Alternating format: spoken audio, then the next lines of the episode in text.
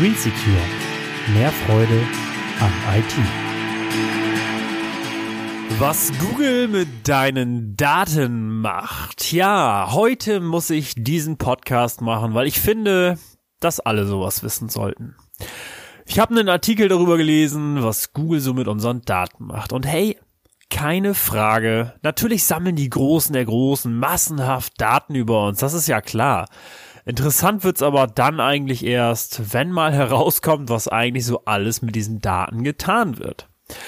Der Artikel, den ich gelesen habe, nennt sich Interessanter Einblick. So gibt Google den Standortverlauf der Android-Nutzer an die Polizei weiter. Alle Informationen in diesem Artikel sind auch nur auf die USA bezogen und nicht auf Deutschland oder Europa. Ich will damit nur sagen, was technisch seit langer Zeit möglich ist und auch, dass wir viele geheime Dinge natürlich nicht wissen, sondern nur erahnen können. Ja, was laberst du denn jetzt hier? Erzähl mir, was ist jetzt das, was Google mit meinen Daten macht? Ja, bekommst du. Hast du ein Android-Smartphone? Falls ja, Glückwunsch, denn die gehören mittlerweile zur deutlichen Mehrheit. Kennst du die Standortfunktion? Diese kann man in den Einstellungen vom Android-System deaktivieren. Die meisten lassen diese Funktion aber entweder aus Unwissenheit immer an oder sind halt eben bequem. Vollkommen verständlich.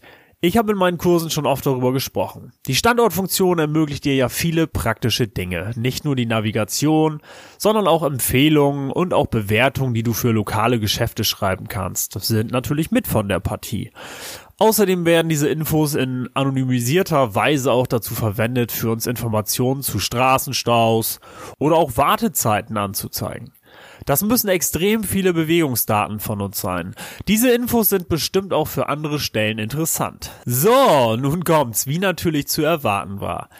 Die US-amerikanische Polizei arbeitet da mit Google zusammen. Und jetzt möchte ich dir mal erklären, wie das funktioniert.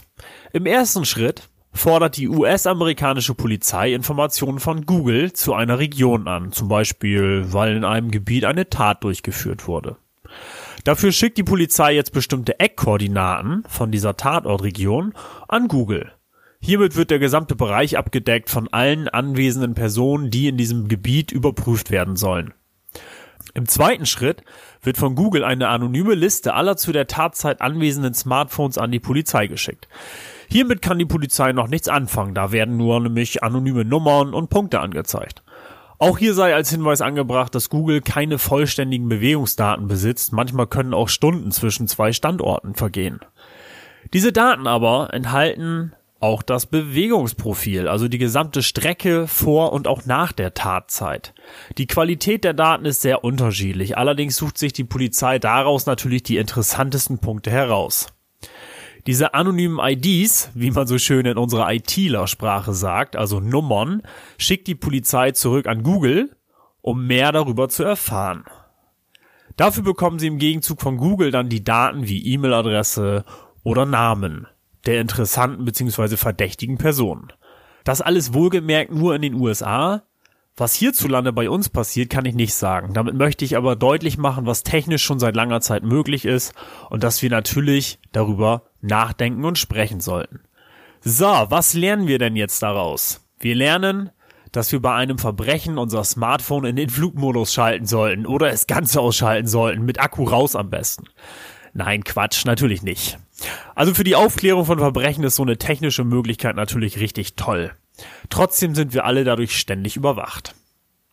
Na und, ich hab nichts zu verbergen, sagst du. Ja, das sagen leider gefühlt 90 Prozent der Leute. Jetzt spinn das Rad doch einmal weiter.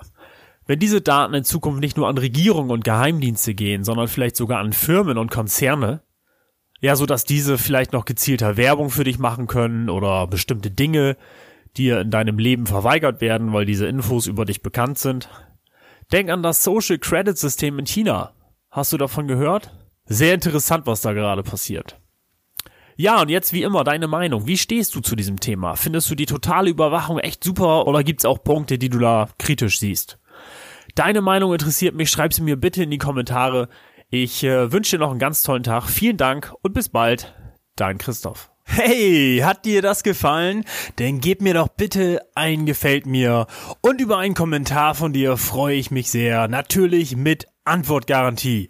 Damit du nichts mehr verpasst, abonniere gleich unseren Kanal und wenn du glaubst, dass es Freunde und Bekannte von dir gibt, für die das auch interessant sein könnte, teil das doch gerne, damit noch mehr Menschen von mir und meinem Team erfahren. Vielen Dank und bis zum nächsten Mal. Green Secure. Mehr Freude am IT. Thank you.